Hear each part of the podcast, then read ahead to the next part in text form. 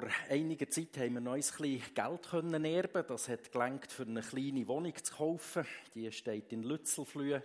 Ähm, das ist jetzt gerade nicht der Moment, für dort herzuzügeln, sondern ist im Moment vermietet.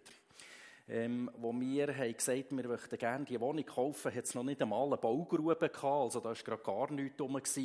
Und äh, die ganze Sache ist erst ins Laufen gekommen, wo wir eine Anzahlung haben gemacht von 20'000 Franken. Und jetzt äh, tun wir uns mal in äh, die Situation der Generalunternehmung, die diesen Block gebaut hat, dort in Lützelflühe versetzen. Also die haben ein Haus, neun Wohnungen drin, die wollen die verkaufen. Und dann macht man Werbung im Internet und dann kommen Leute und die können das schauen. Und äh, da gibt es sicher Leute, die sagen, boah, ganz cool. Also, es hat so eine Musterwohnung mal gehabt, dass man das ein bisschen sieht, oder? Pläne natürlich. Ähm, da gibt sicher Leute, die sich kommen und gesagt boah, das ist cool, äh, sieht ganz toll aus, ja, so etwas haben wir uns vorgestellt, super Lage, würden wir gerne hierher zügeln. Solange dass da nicht mal 20'000 Franken gezahlt werden und noch eine Bank dahinter steht, wo dieser Generalunternehmen sagt, äh, jawohl, wir haben das überprüft, ähm, wir zahlen den Kredit und die Leute haben noch mehr Geld ohne dass die Generalunternehmung nicht die Sicherheit in dieser Anzahlung und in dieser Zusicherung der Bank hat, ist das eigentlich nur heiße Luft, wenn man sagt, das ist ganz cool und wir wollen dort eine Wohnung nehmen. Also es braucht wie die Sicherheit oder die Vorauszahlung, für das nachher alles andere dann nachher auch noch kommt. Also das Generalunternehmung wie kann sicher sein, wir werden unser Geld bekommen, wir werden da nicht etwas herstellen und am Schluss müssen wir schauen, wie wir zu diesem Geld kommen oder sind nachher im Konkurs drinnen. Und der Predigtext, den ich euch heute vorlesen aus dem 2. Korintherbrief, der nimmt genau das Bild auf von dieser Vorauszahlung. Es ist auch gerade wieder ein, ein längerer Text. Ich werde euch da im Zusammenhang lesen, ähm, für, dass ihr ein bisschen spürt, um was es hier im Paulus geht. Ihr seht den Text da vorne auf der PowerPoint. Das wissen wir. Unser irdischer Leib ist vergänglich. Er gleicht einem Zelt, das eines Tages abgebrochen wird. Dann erhalten wir einen neuen Leib, eine Behausung, die nicht von Menschen errichtet ist. Gott hält sie im Himmel für uns bereit und sie wird ewig bleiben. Voll Verlangen sehnen wir uns danach, den neuen Leib schon jetzt überzuziehen wie ein Gewand, damit wir nicht nackt, sondern bekleidet sind, wenn wir unseren irdischen Körper ablegen müssen. Solange wir in diesem Körper leben, liegt eine schwere Last auf uns. Am liebsten wäre es uns, wenn wir nicht erst sterben müssten, um unseren neuen Körper anziehen zu können. Wir möchten den neuen Körper einfach über den alten ziehen, damit alles Vergängliche vom Leben überwunden wird. Auf dieses neue Leben hat uns Gott vorbereitet, indem er uns als sicheres Pfand dafür schon jetzt seinen Geist gegeben hat. Deshalb sind wir jederzeit zuversichtlich, auch wenn wir in unserem irdischen Leib noch nicht bei Gott zu Hause sind. Unser Leben auf dieser Erde ist dadurch bestimmt, dass wir an ihn glauben und nicht, dass wir ihn sehen. Aber wir rechnen fest damit und würden am liebsten diesen Leib verlassen um endlich zu Hause bei Gott zu sein. Ganz gleich, ob wir nun daheim bei ihm sind oder noch auf dieser Erde leben, wir möchten in jedem Fall tun, was Gott gefällt. Denn einmal werden wir uns alle vor Christus als unserem Richter verantworten müssen. Dann wird jeder das bekommen, was, es, was er für sein Tun auf dieser Erde verdient hat, mag es gut oder schlecht gewesen sein. Ich habe es vorgelesen, im heutigen Predigtext ist gestanden, uns, Gott hat uns als sicheres Pfand dafür schon jetzt seinen Geist gegeben. Sie kennen rechte Tausiger-Noten, die sind ein kleiner. Genau.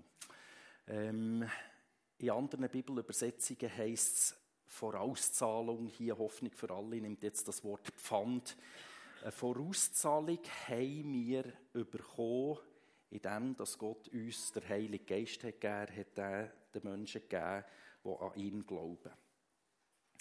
Nebst dem Bild ähm, von Vorauszahlung gibt es noch andere Bilder. Es ist vom Lieb als Behausung gedreht, Behausung, einen neuen Körper anlegen, eine neue Behausung im Himmel zu haben, wo Gott hat gemacht, oder auch das Bild nach dürfen heimzugehen. Und wie das Ruth Gaffner schon vorhin gesagt hat, ich habe Predigt überschrieben, Sehnsucht nach der Ewigkeit. Und ähm, das kommt mir hier entgegen von Paulus, wenn man das hier liest, wie er mit, dem, mit diesen Fragen ist umgegangen. Und jetzt haben wir in dieser kleinen Predigreihe, wo ich gerade dran bin, schon mal geschaut, wie Gott barmherzig mit uns ist, wie Jesus Mitleid hat mit uns. Ähm, es hat ein neues T-Shirt gegeben, das ist jetzt in der Zwischenzeit auf uns angekommen.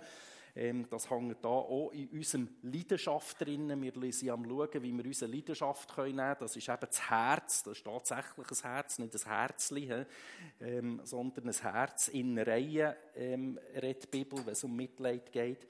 Und heute wird ich eben etwas Neues in diese Leidenschaft hinein tun. Die Sehnsucht nach der Ewigkeit. Und mir ist ja das ganz ähnlich gegangen wie dir, Ruth. Ähm, ich empfinde dort so eine Spannung. Ähm, haben wir tatsächlich eine Sehnsucht nach der Ewigkeit? Und ich denke, dass vor allem auch gerade wir, die so in Ländern wohnen, wo es sehr gut eigentlich geht, ähm, die Sehnsucht nach dem Himmel einfach ein bisschen weniger gross ist. Selbstverständlich haben wir auch Probleme oder Herausforderungen. Die, die bei uns im Gemeindechat sind, haben diese Woche mitbekommen, dass wir speziell für zwei Familien gebetet haben, die es wirklich nötig haben. Ähm, selbstverständlich haben wir auch Sorgen oder Herausforderungen oder nicht. Und es ist nicht einfach alles gut. Aber wenn wir mit Leuten vergleichen, die in Ländern leben, wo zum Beispiel einfach in Armut geboren bist und du wirst nie eine Chance haben, dort rauszukommen, weisst nicht, was du vielleicht heute Abend zu essen hast oder vielleicht was morgen zu essen hast, geht es nach wie vor sehr gut hier in der Schweiz. Ich habe im Internet gelesen, dass es ein neues Phänomen gibt, das heißt FOMO, Fear of Missing Out, F-O-M-O, das heißt so frei übersetzt, die Angst, etwas zu verpassen. Und äh, so mit unseren schönen Bildchen, die wir haben, und die sind manchmal noch schön zweckgemacht extra oder schön dargestellt, oder, wo man alles in diesen Social Medias sieht und so, dann wird so richtig transportiert, hey, es gibt Sachen, die musst du einfach mal erlebt haben. Ist dermassen cool, äh, das ist so schön, dort musst du mal her, oder es äh, gibt ganz schöne Bilder von feinen Menüs, äh, wo, wo dir mitteilt wird, hey, das musst du einfach mal probiert haben, das musst du gegessen haben. Ähm, Du bist quasi wieder hinterletzt, wenn, wenn du das nicht auch einmal machst und gesehen hast und gemacht hast. Jetzt weiss ich, äh, das ist jetzt nicht gerade so der äh, Hotspot ever, ähm, den ihr müsst gesehen haben, aber äh, zum Beispiel hier so ein schönes Bild, das ist das Kap der guten Hoffnung. Ähm, das ist nicht ganz der südlichste Punkt von Afrika, aber fast der südlichste Punkt berühmt berüchtigt wegen der Stürme. Dort kommt, glaube ich, der Atlantik oder der Indische Ozean zusammen. Das ist äh, für die Seefahrer dann zumal wichtig gewesen, wo die gemerkt haben, wie man eigentlich auf Indien überkam. Dann war der Suezkanal natürlich noch nicht offen gewesen. Und äh, das ist so speziell gewesen, oder? Da geht man nicht hin am Rand der Welt, aber wenn man mal ums Kap der guten Hoffnung ist. Liebe Leute, ich war dort. Boah, ähm, es hat gewindet und es war saukalt. Gewesen. Und meine Reaktion war so, gewesen, äh, okay, wir haben es gesehen, können wir wieder heimgehen. äh, ähm, lassen wir uns doch nicht über den Tisch ziehen, wenn uns irgendwelche Leute weise machen oder zeigen, hey, das musst du unbedingt gesehen haben. Klar ist das toll, wenn man mal dort war und das gesehen hat. Aber die Welt man muss nicht alles gesehen haben, was die Welt zu bieten hat. Jetzt wollte ich euch nicht eure Träume und Sehnsucht und äh, schlecht machen oder irgendetwas, sondern ich will mich dafür einsetzen, dass wir diese zwei verschiedenen Sachen ein bisschen auseinanderhalten. Äh, wir haben Wünsche, Hoffnung und Träume und äh, wir haben auch die Möglichkeit, eben weil wir in einem reichen Land sind und Möglichkeiten haben, auch Sachen, uns so Sachen zu erfüllen. Und äh, wisst ihr, was die Bibel dazu sagt? Finde ich noch ganz spannend. 1. Timotheus 6, 17. Denn Gott ist es, der uns mit allem Reich beschenkt. Und was sollen wir damit machen? damit wir es genießen können. Damit wir es genießen können. Also wenn die Bibel schon sagt, wir sollen Sachen genießen, dann finde ich, da sollte man nochmal die Bibel beim Wort nehmen und das Zeug auch wirklich genießen, oder? Aber das darf uns nicht davon abhalten, noch die geistlichen Tatsachen zu sehen, so wie eben das in der Bibel auch beschrieben ist. Wer an Jesus Christus glaubt, ist ein Kind von Gott. Er ist gerettet, er wird einmal bei Gott sein. Das Leben hier auf dieser Welt hat ein Ende und das Leben bei Gott nicht. Das ist ewig. Und sozusagen als Beweis hat uns Gott eine Vorauszahlung gemacht und hat uns der Heilige Geist gegeben und gesagt, schaut, das ist anfangs eine Anzahlung und mit dem wissen der, der ganze Rest wird noch kommen, wenn wir mal bei Gott im Himmel werden sein. Und dann denke ich auch, die Sehnsucht nach der Ewigkeit oder eben, wenn sie nicht so da ist, ähm, das hat manchmal schon so eine normale Motivation. Ich habe das auch schon gesagt, wenn man jung ist, denkt man vielleicht doch eher doch ein an das Leben, das vor einem liegt und nicht schon an die Ewigkeit. Und ich finde das völlig normal. Es ist völlig okay, wenn die Sehnsucht nicht gerade jeden Tag so präsent ist. Ah, und wenn man älter wird, kommt eben vielleicht das eine oder das andere Problem dazu und dann sehnt man sich ein bisschen mehr, so wie das der Paulus hier schreibt. Ich lese neues der Vers 2 nach der neuen Genfer Übersetzung in unserem irdischen Zelt seufzen wir, weil wir uns nach der Wohnung sehnen, die aus dem Himmel stammt. Ja, es ist halt manchmal schon ohne Seufzen und mit dem wächst ja dann eben auch die Sehnsucht nach der Ewigkeit. Und ich habe so den Eindruck, auch hier wieder mal, die zwei Seiten können wir nicht auflösen in der Bibel. Die, äh, es ist beides da. Einerseits eben Sehnsucht nach dem Himmel, Sehnsucht nach Jesus, Sehnsucht äh, auch die Lasten oder Sorgen können loslassen von dieser Welt. Und andererseits können wir hier durch Glauben mit viel Zuversicht und Hoffnung auf dieser Welt leben und äh, unser Leben eben so gestalten und auch gewisse Sachen genießen. Ich möchte uns die Verse 6 bis 8 lesen aus dem heutigen Predigtext. Deshalb sind wir jederzeit zuversichtlich, auch wenn wir in unserem irdischen Leib noch nicht bei Gott zu Hause sind. Unser Leben auf dieser Erde ist dadurch bestimmt, dass wir an ihn glauben und nicht, dass wir ihn sehen. Aber wir rechnen fest damit und würden am liebsten diesen Leib verlassen, um endlich zu Hause beim Herrn zu sein. Und der Predigtext ganz am Anfang mit Vers 1 hat angefangen, das wissen wir. Es geht also nicht um eine Vermutung, eventuell ist es möglich, es könnte ja sein, das, sondern das wissen wir. Das ist ein Wissen. Und dann kommt eben die Anzahlung dazu. Äh, Vers 5, den ich vorhin schon gesagt habe, auf dieses neue Leben hat uns Gott vorbereitet, indem er uns als sicheres Pfand dafür schon jetzt seinen Geist gegeben hat. Und das, was die Bibel hier damit ausdrücken. Die Zusicherung auf das ewige Leben, die Sehnsucht, die wir danach haben das sollte bei uns nicht etwas auswirken, dass wir passiv werden oder vielleicht sogar lebensmüde werden. Eh, gar nicht. Also das wäre völlig die falsche Richtung, das meint die Bibel nicht. Sondern der Paulus schreibt eben, ich habe es vorhin gelesen, wir sollen tröstet und zuversichtlich sein. Und ich möchte auch noch gerade eins, Verse 8, äh, 9 und 10 lesen, wo der Paulus ausdrückt, wie er eben hier weiter dran ist, mit Jesus unterwegs ist. Ganz gleich, ob wir nun daheim bei ihm sind oder noch auf dieser Erde leben, wir möchten in jedem Fall tun, was Gott gefällt. Denn einmal werden wir uns alle vor Christus als unserem Richter verantworten müssen. Dann wird jeder das bekommen, was er für sein Tun auf dieser Erde verdient hat, mag es gut oder schlecht gewesen sein. Und das ist auch wieder ein Abschnitt, äh, die Schlussgedanken von Paulus hier in diesem Abschnitt, wo extrem Druck auslösen können.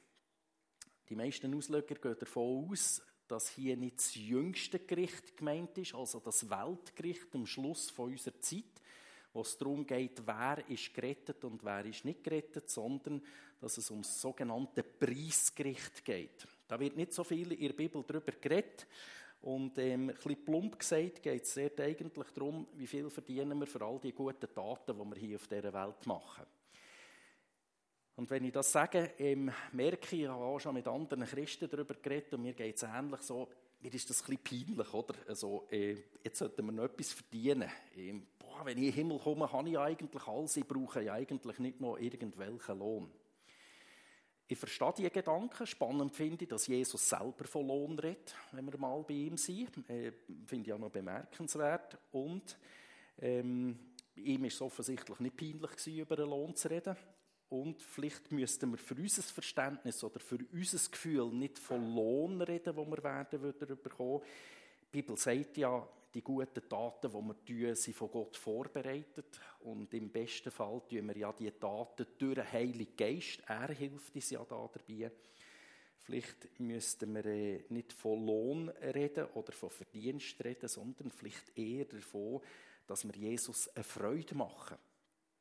Also wenn der Ehemann seiner Ehefrau mal Blumen heimbringt, dann hoffe ich nicht, äh, dass das als Lohn angeschaut wird der Frau, sondern in dem, dass der Mann seiner Frau mal wieder eine Freude machen will. Das wäre so das Bild, das dahinter steckt. Also, wenn es um Verdienst geht, würden wir vielleicht sagen, boah, ich brauche keinen Lohn im Himmel. Aber wenn es darum geht, wenn wir Jesus mal wieder eine Freude machen, dann würde ich sagen, da sind wir eher äh, dabei, zu sagen, ah, mal, äh, mache ich, oder? Jesus eine Freude machen. Viel wichtiger, finde ich, ist das, was der Paulus vorher noch schreibt. Egal, ob wir jetzt noch auf dieser Welt sind oder nicht, wir wollen tun, was Gott will. Und das wieder so eine Aussage, wo wir merken, das können wir ja nicht 100% erledigen. Wir können ja nicht 100% das machen, was Gott von uns will. Darum brauchen wir immer wieder auch die Vergebung von Jesus Christus, dass wir weitergehen in unserem Leben. Aber hier kommt für mich die Grundlage von dieser Freude oder von dieser Sehnsucht nach der Ewigkeit zum Ausdruck. Also, ich möchte das noch einmal wiederholen. Der Paulus begründet hier seinen Gedankengang folgendermaßen: Er seufzt, er ist belastet durch sein tägliches Leben, durch das, was er erlebt. Am liebsten hat er es eigentlich, wenn Jesus wiederkommt, weil dann hat er gerade sofort, er müsste nicht sterben, hat er gerade sofort einen neuen Lieb, der Auferstehungslieb. Oder wenn das halt nicht ist, dann würde er halt sterben und wäre nachher daheim bei Gott oder bei Jesus. Und die Zusicherung, dass das so ist, ist eben genau die Anzahlung, die er hat bekommen, der Heilige Geist.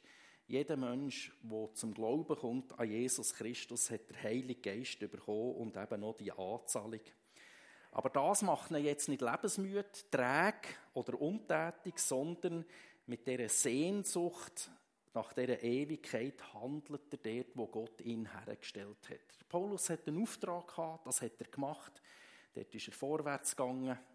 Eben, wenn er auf die Nase gefallen ist, hat er Jesus um Vergebung gebeten, dass wir dort an dem Ort, wo Jesus die hat hergestellt, das Leben führen, treu im Kleinen sein, den Auftrag machen. Und das Coole, was der äh, Paulus hier noch schreibt, eigentlich am Schluss gibt es noch Lohn. Oder? Wir bekommen noch alles andere dazu, was uns Gott versprochen hat. Und ich habe mich auch so gefragt, müssen wir jetzt mal wieder das Gewicht darauf legen, dass wir sagen, hey, jetzt sollten wir noch das tun und das sollten wir noch machen und hier sollten wir noch ein bisschen mehr. Vielleicht wäre es eben ein bisschen dran, zu sagen mal, wir sollten unsere Sehnsucht stärken nach der Ewigkeit. Das wäre doch dran. Das lässt uns doch hier handeln, weil wir wissen, wir werden im Himmel noch alles andere überkommen, was uns Gott versprochen hat. Da hat mich spannend gedacht, der Vers 7. Unser Leben auf dieser Erde ist dadurch bestimmt, dass wir an ihn glauben und nicht, dass wir ihn sehen. Es geht da um Gott. Wir können Gott auf dieser Welt nicht sehen. Wir sehen Gott im übertragenen Sinn, vielleicht wenn ein Mensch zum Glauben kommt oder wenn wir eine Gebetserhörung erleben. Das ist nicht ein optisches Sehen, sondern ein Erfahren von Gott, dass Gott da ist und dass er lebt. Aber wir bekommen ja hier indirekt auch Zusage, dass wir Gott mal werden sehen, wenn wir bei ihm im Himmel sind. Und Johannes drückt das auch in seinem Brief aus. Wir wissen jedoch, wenn Christus kommt, werden wir ihm ähnlich sein denn wir werden ihn sehen, wie er wirklich ist. Und da merke ich jetzt, da fährt bei mir eine Sehnsucht hier drinnen an. Anfangs eins werden wir sein, wie Jesus ist. Also schon das finde ich absolut geniale Zusage. endlich das Schwierige oder das, was nicht klappt in meinem Leben, können abzulegen und so sein, wie Jesus ist. Und nachher werden wir Jesus sehen, nicht verschleiert irgendwie oder wie durch einen Vorhang durch oder wie durch einen schlechten Spiegel. Das sind so Bilder, die die Bibel braucht, sondern ähm, wir werden ihn sehen, wie er wirklich ist.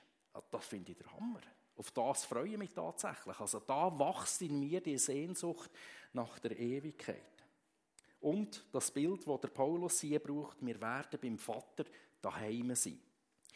Und ich bin davon überzeugt, wenn wir mal bei Jesus sind, wird es genau das bei uns auslösen. Dass wir denken oder sagen, genau für das bin ich geschaffen worden.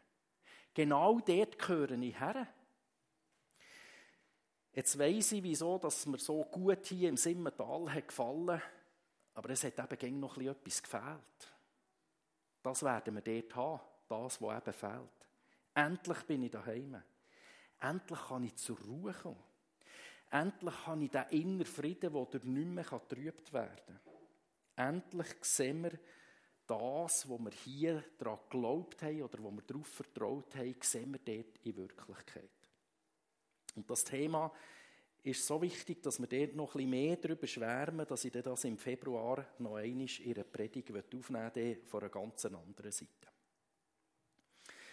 Zum Schluss möchte ich euch eine Geschichte erzählen, die das eins aufnimmt. Ich habe im Internet nachgeschaut. Ich habe den Eindruck, dass die tatsächlich so passiert ist, aber ich habe verschiedene Varianten gefunden. Es geht mir nicht so um Details darum, sondern eigentlich um Grundaussagen. Der Henry Morrison war Missionar, er war jahrzehntelang in der Mission und ist zurückgekommen.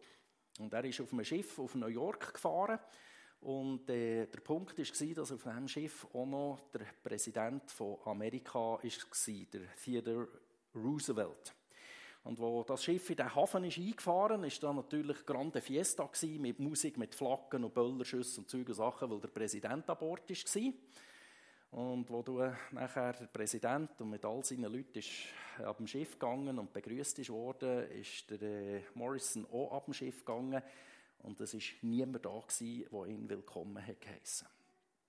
Das hat ihn so gefrustet, dass er das mit Gott teilt hat und gesagt hat, einen Präsident so eine riesige Sache. Und ich habe jahrzehntelang dir und den Menschen der Mission gedient und niemand heisst mich willkommen. Und dann hat er so wieder den Eindruck gehabt, dass Gott zu ihm sagt, ja, aber du bist ja noch gar nicht heimgekommen. Und ich glaube, die Geschichte nimmt die Spannung auf, die ich heute zeigen wollte, zwischen dem, dass wir noch auf dieser Welt sind, wo im Predigtext vorkommt, und die Hoffnung, die wir werden haben.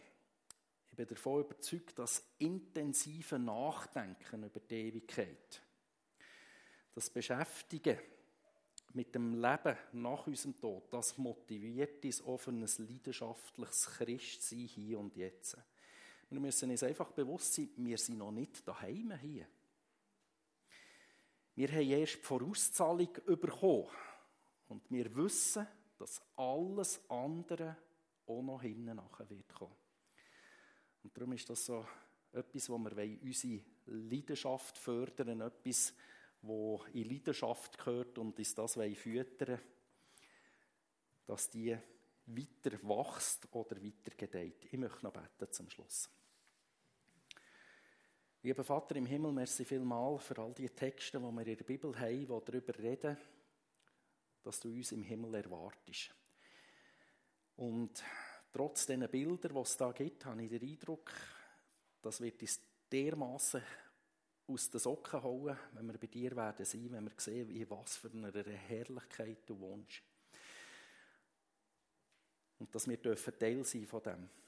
Und wenn ich hier so den Paulus lese, dann spüre ich etwas von dieser Spannung, die er selber erlebt hat, auf dieser Welt sein, seufzen manchmal schon, nebst all diesen schönen Sachen noch Lasten, die uns belasten, die wir zu tragen haben, die nicht einfach sind, die herausfordernd sind. Und die Sehnsucht, die er hatte, dürfen bei dir sein, das dürfen loszulassen und abzulegen und äh, eine Ewigkeit bei dir dürfen sein. Merci viel, viel mal für die Zusage. Ich möchte bitten, dass unsere Sehnsucht wächst nach der Ewigkeit, dass uns das immer wieder in Sinn kommt, dass wir das vor Augen haben, dass uns das motiviert, für hier zu sein. Du kennst aber auch unsere Träume und unsere Wünsche, die wir haben, die wir auf dieser Welt gerne noch erleben wollen. Ich bin so froh, dass du oder dass wir auch die Zusage haben in der Bibel, dass das nicht etwas Schlechtes ist, sondern dass wir auch die guten Sachen dürfen geniessen dürfen, die wir hier haben. Merci viel, viel mal dafür. Bitte segnet uns und behüte uns. Amen.